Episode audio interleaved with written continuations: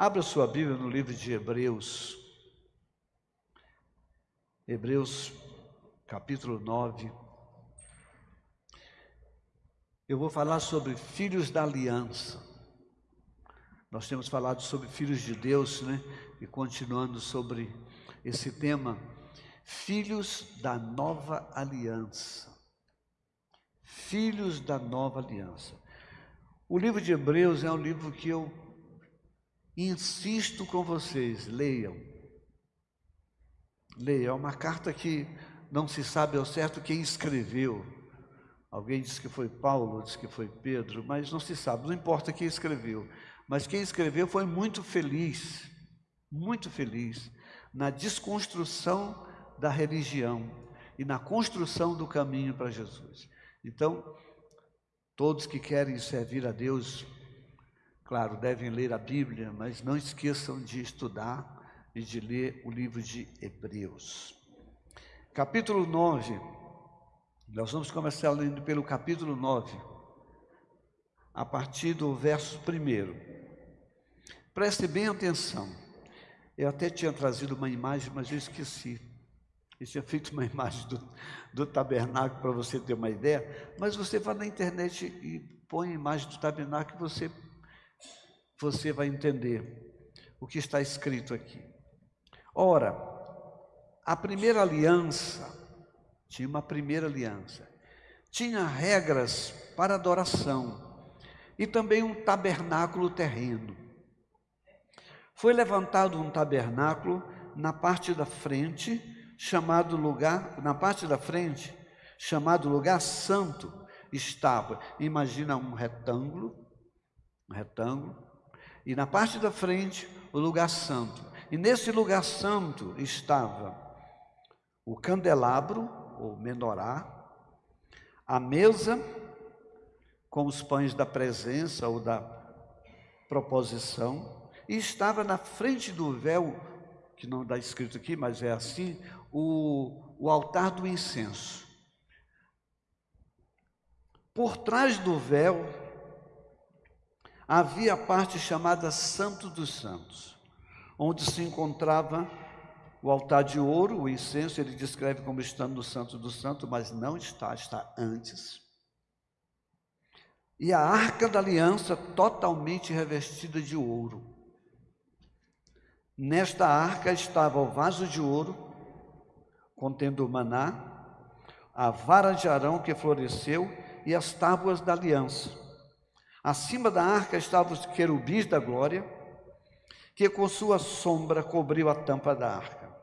A respeito dessas coisas não cabe falar detalhadamente. Estando tudo assim preparado, então, estando todos esses elementos, essa simbologia preparada, que simbologia porque marcava o caminho para entrar na presença de Deus e era feita por todos os dias, todos os dias, um sacerdote entrava no lugar santo e ele examinava os pães da proposição, da, da presença, comia dele, que é só ele podia comer.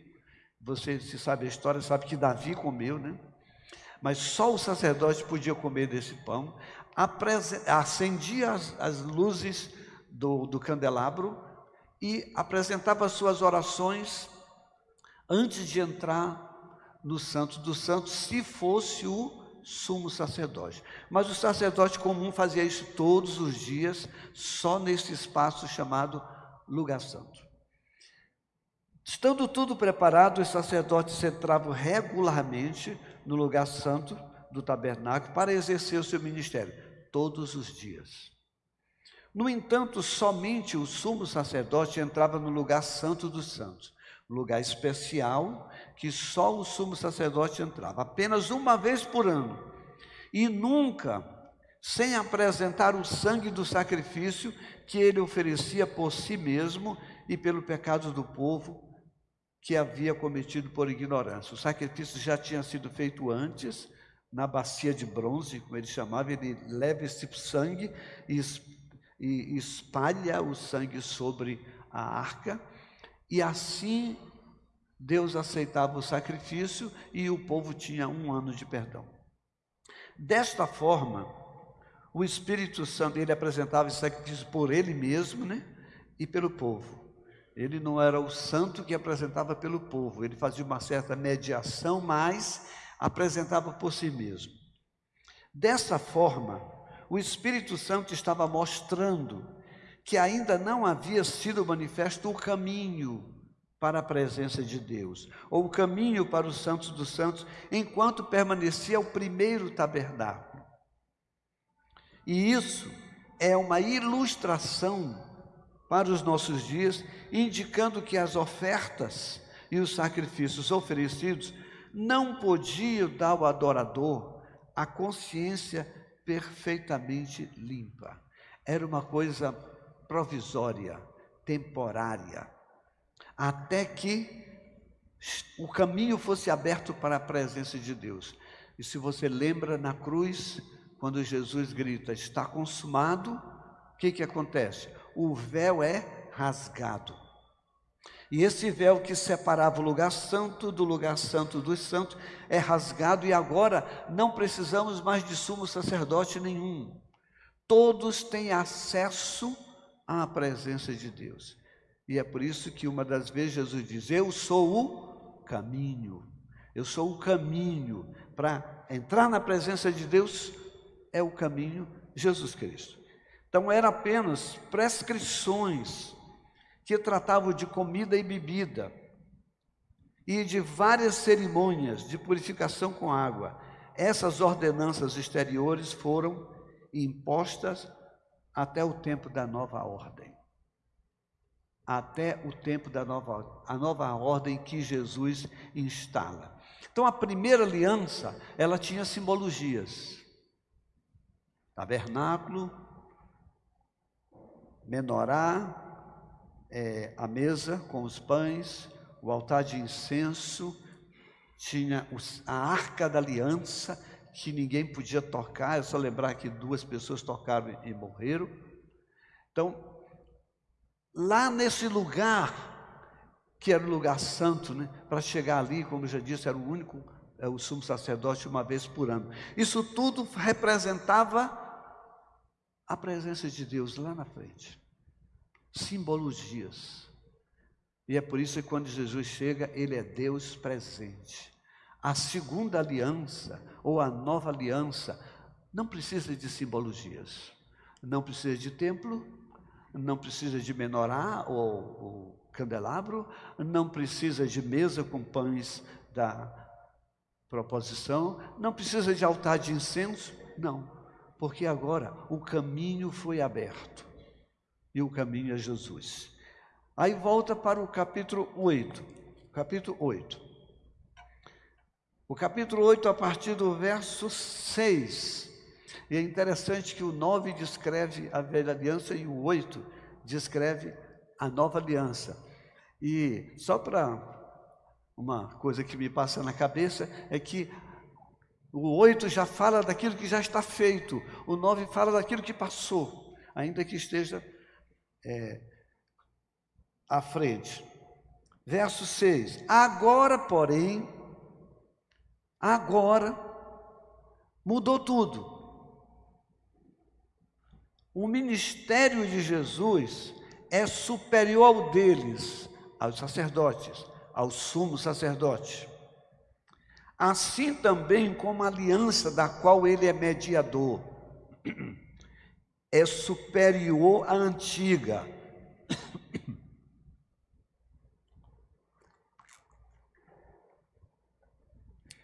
Sendo baseada em promessas superiores. A promessa da primeira era uma vez de perdão, uma vez por ano. A promessa da nova aliança, perdão completo. Pois se aquela primeira aliança fosse perfeita, não seria necessário procurar outra. Ela não era perfeita. Tem gente que insiste até hoje na antiga aliança, até hoje. E Hebreus é muito claro: se fosse perfeita, não seria necessário procurar outra.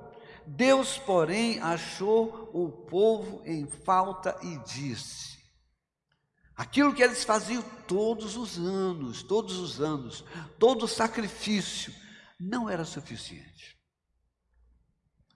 Estão chegando dias, declara o Senhor, quando farei uma nova aliança com a comunidade de Israel e com a comunidade de Judá.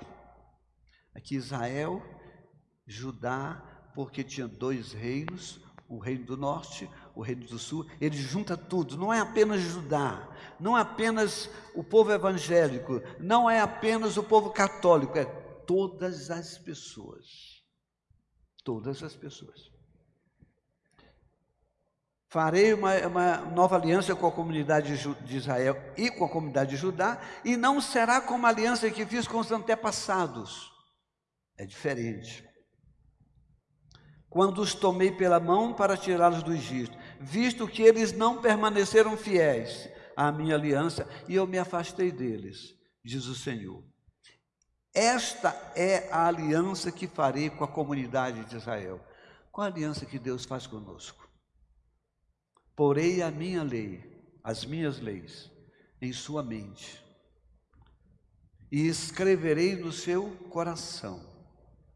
Serei o seu Deus, e eles serão meu povo. Ninguém mais ensinará o seu próximo, nem o seu irmão, dizendo: Conheça o Senhor, porque todos eles me conhecerão, desde o menor até o maior. Porque eu lhes perdoarei a maldade e não me lembrarei mais dos seus pecados. Não é mais só um ano, é para sempre. Chamando nova esta, esta aliança, ele tornou antiquada a primeira, obsoleta, não serve mais.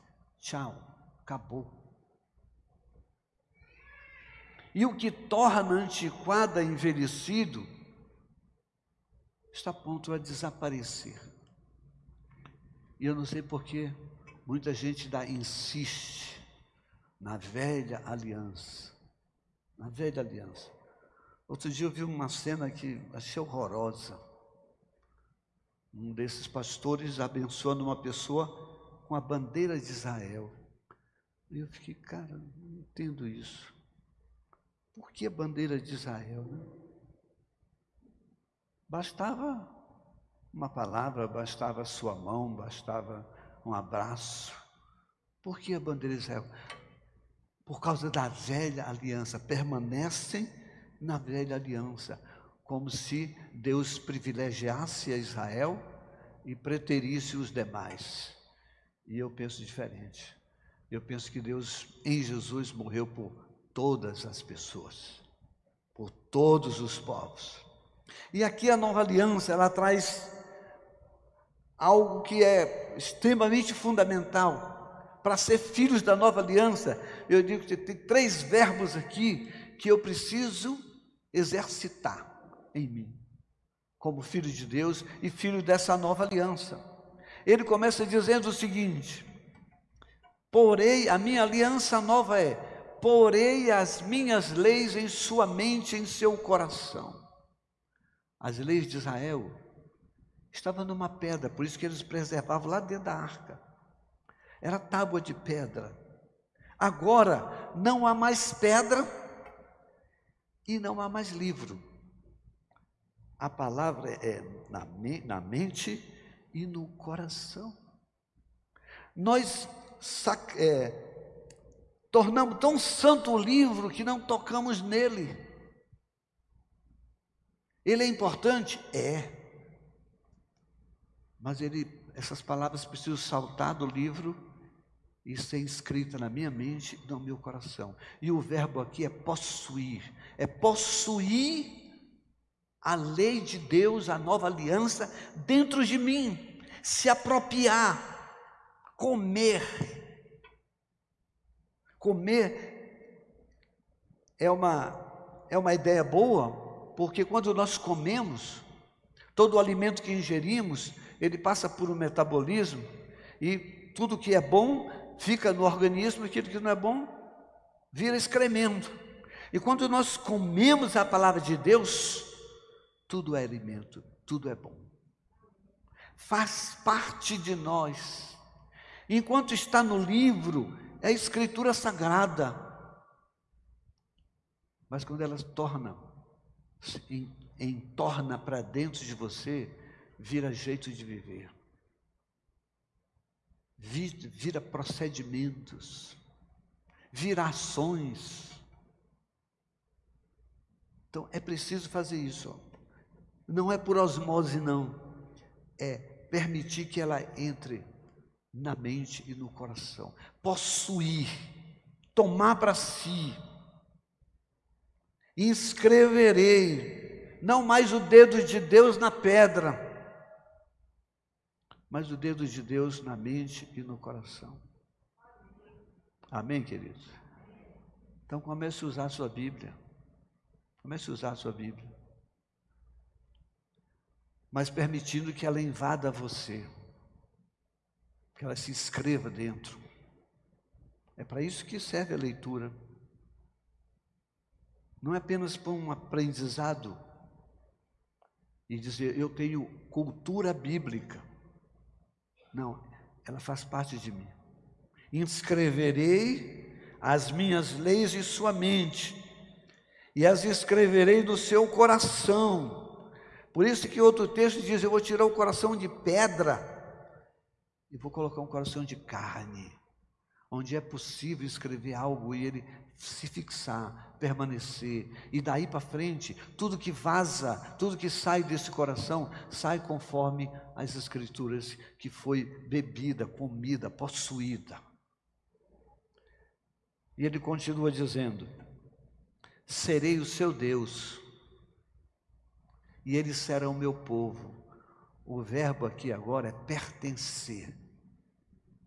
Eu pertenço a Deus. Eu sou de Deus, eu não sou de mim mesmo. Eu sou de Deus. Eu sou gente de Deus. E Deus é meu. Mas cuidado com o Deus é meu, porque o Deus também é do outro. O outro também está dizendo a mesma coisa. O outro está dizendo: Deus é meu. Deus é meu, mas Deus é seu e Deus é é nosso. Por isso que a oração é Pai nosso. Não é Pai meu, é Pai nosso. O Pai é nosso. Porque tem muita gente que se aproxima, o Pai é meu, mas não é teu. O Pai é dos crentes, mas não é do não crente, não. O Pai é nosso. O Pai é meu e o Pai é teu. Esse senso de pertencer, ele é fundamental. Porque eu pertenço a Deus, Ele cuida de mim. É importante que um filho ele tenha esse senso de pertencer àquela família. Infelizmente tem bloqueios, tem problemas emocionais, problemas de outras ordens que fazem com que alguns eles são mas eles não se sentem parte. Por isso fica fazendo tudo para agradar. Não, Deus é o meu Pai. E Ele me ama. E sabe como Ele me ama? Do jeito que eu sou. Do jeito que eu sou. Ele queria que eu fosse diferente? Ah, Ele queria que eu fosse diferente. Ele queria que você fosse diferente. Mas Ele continua te amando do jeito que você é do jeito que você é. Mas é preciso ter esse senso de pertencer. Quando aquele filho volta para casa da história do filho pródigo, é interessante que ele volta, ele se arrepende, mas ele não volta com o senso de filho. Ele diz: Eu quero ser empregado do meu pai. Eu quero ser só empregado. Enquanto o outro que vivia dentro de casa também não tinha esse senso de pertencer, porque ele, ele nunca se apropriava de nada que era do pai. Porque na casa do pai é interessante, gente. Na casa do pai o filho chega e ele não pede licença para meter a mão na geladeira. Ele vai chegando e, vai fazendo como se ele fosse criança ainda. Tira a camisa, joga em cima da, da cadeira, né? o chinelo vai deixando do jeito que era, porque é a casa do Pai. E a gente faz com Deus diferente, tem toda uma cerimônia. Toda uma cerimônia. É o que eles tinham. Para entrar na presença de Deus, tinha todo um ritual. O sacerdote sacrificava lá fora, e ele já vinha com medo, o sumo sacerdote, com medo absurdo. Se, será que eu vou ser aceito? Ele entrava, fazia todo o processo, acendia a lâmpada, comia do pão, apresentava as orações, eu acho que com medo doido, será que vai ser? Hoje que eu vou ser consumido, e entrava no Santo dos Santos e apresentava o sangue do sacrifício. E quando ele saía vivo, ele, ufa, fui aceito. Hoje, acabou. Eu sou aceito por causa de Jesus Cristo. Não porque eu sou perfeito, mas por causa de Jesus Cristo. Mas este senso, eu sou filho, Deus é meu Pai, Deus é o teu Pai, Ele é fundamental. Serei o seu Deus e Ele será o meu povo.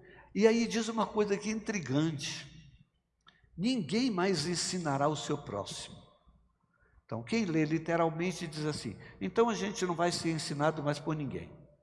Acabou, eu vou, não vou mais para a escola de discípulos, eu não vou ouvir nenhum pastor, porque afinal de contas, quem pode me ensinar? Ninguém.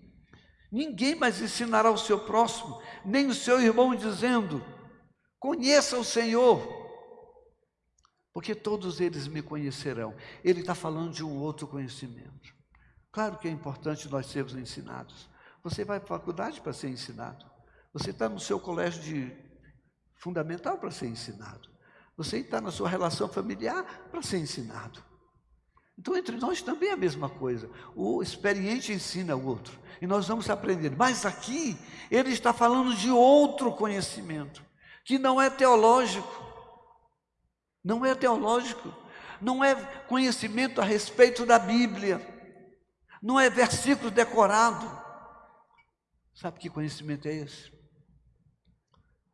Porque todos eles me conhecerão desde o menor até o maior.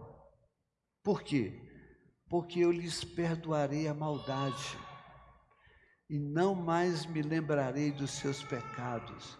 O conhecimento, quem conhece a Deus, é quem sabe que foi perdoado. Não é quem decorou salmos, não é quem decorou versículos da Bíblia, é alguém que diz assim: Eu fui perdoado. Eu errei, eu erro eu errarei, mas Deus já me perdoou. Amém? Poxa, o amém tinha sido um amém mais efusivo, né? Porque, crente, você foi perdoado. Você e eu, eu, nós erramos e erramos todos os dias. E às vezes, muitas vezes por dia. E Deus olha e diz: Mas é meu filho, eu já perdoei. Quando você tem essa consciência de que foi perdoado, então você diz: Eu sei quem é Deus. Quando alguém chega para você e diz assim, o castigo. Eu vi uma, uma vereadora do Rio falar uma coisa assim que traz repulsa. Ela disse, falando certamente de uma outra pessoa, que tinha um filho deficiente, que ela deve ter tido, deve ter feito uma coisa muito ruim na vida para Deus castigá-la. Aí eu tenho que controlar meus pensamentos para não dizer um monte de desaforo aqui dentro, né? Porque uma indivídua dessa, né? Não vale nem que a gente dê resposta. Porque se a gente der resposta, você também passa do ponto e diz um monte de loucura. Porque o Deus dela é perverso, o Deus dela é maligno, o Deus dela é o diabo, não é Deus. Porque Deus não faz isso. Sabe por quê? Porque Deus perdoou todos os nossos pecados. Não, eu tenho que acreditar nos karmas da vida, né?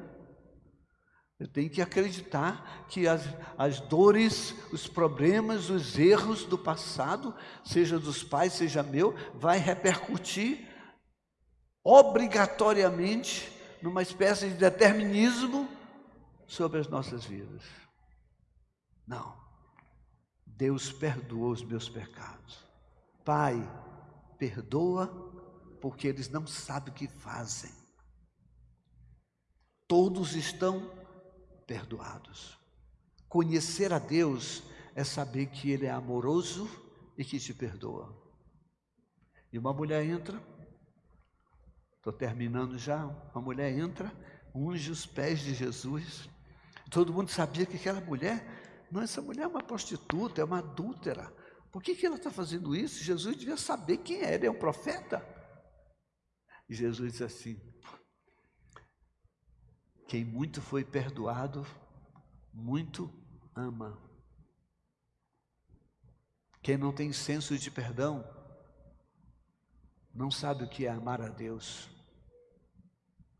Quem não sabe que foi perdoado por Deus, não pode amá-lo. Tem que ter medo dele. É um Deus perverso que vai contra você. Mas quem sabe que foi perdoado, que não merecia, não merecia nenhum perdão, mas Deus disse: está perdoado. Pai, pequei contra ti, e o pai não está nem aí para o discurso dele. Disse: Você é meu filho, você é meu filho, roupa nova dele, chinelo novo, anel novo, dá um cartão de crédito novo para ele. Você é meu filho, voltou para casa. É o que ele faz comigo, com você. É meu filho, é meu filho voltou para casa. É, isso é conhecer a Deus. Teologia? Conheço teólogos que não conhecem a Deus. Ele conhece teologia. Ele fala da teologia sistemática. Ele fala da hermenêutica. Ele fala, sabe fazer exegese. Mas ele não tem o um senso de perdão. Todo dia ele está, oh Deus, tem misericórdia, não olha para as minhas iniquidades. Não, Jesus já perdoou a minha falta. Essa é a lei nova essa é a nova aliança e nós somos filhos dessa nova aliança. Quanto maior a sua consciência de perdão, maior, mais você ama Deus e mais você conhece a Deus. Que Deus te abençoe com essa palavra em nome de Jesus Cristo. Deus te abençoe.